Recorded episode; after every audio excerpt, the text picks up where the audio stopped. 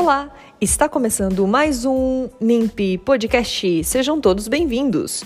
O NIMP é o Núcleo Integrado de Pesquisa e Inovação Científica, coordenado pela professora doutora Andréia Cândido dos Reis.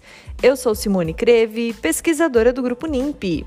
No episódio de hoje, a aluna de graduação Amanda Mendes, orientada pelas professoras Andréia Cândido dos Reis e Ana Beatriz Teixeira, falará sobre distúrbios do sono.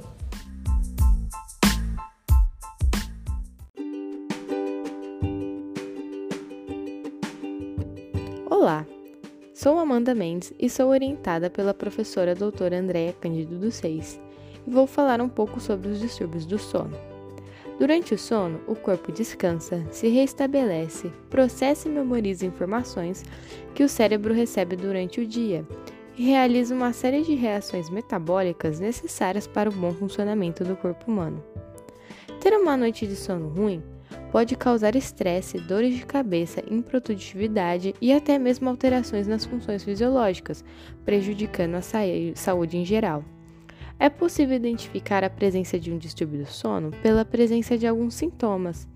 Entre eles são a demora para adormecer e pequenos despertares durante a noite, despertares frequentes para urinar, comer ou checar o celular, dormir por pouco tempo, acordar muito cedo e não conseguir dormir mais, dormir muito mais tempo do que o normal, sentir muito sono durante o dia, acordar se sentindo cansado com a sensação de não ter tido um sono reparador, ter sonhos agitados que o fazem acordar com muita frequência, sinais de sonambulismo, ficar se movimentando inquietamente como balançando as pernas.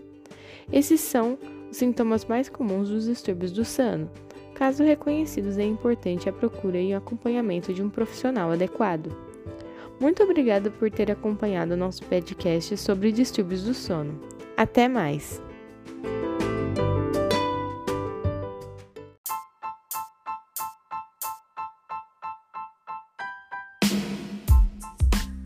Agradecemos a participação da graduanda Amanda Mendes, que explicou qual a importância do sono e como podemos identificar distúrbios.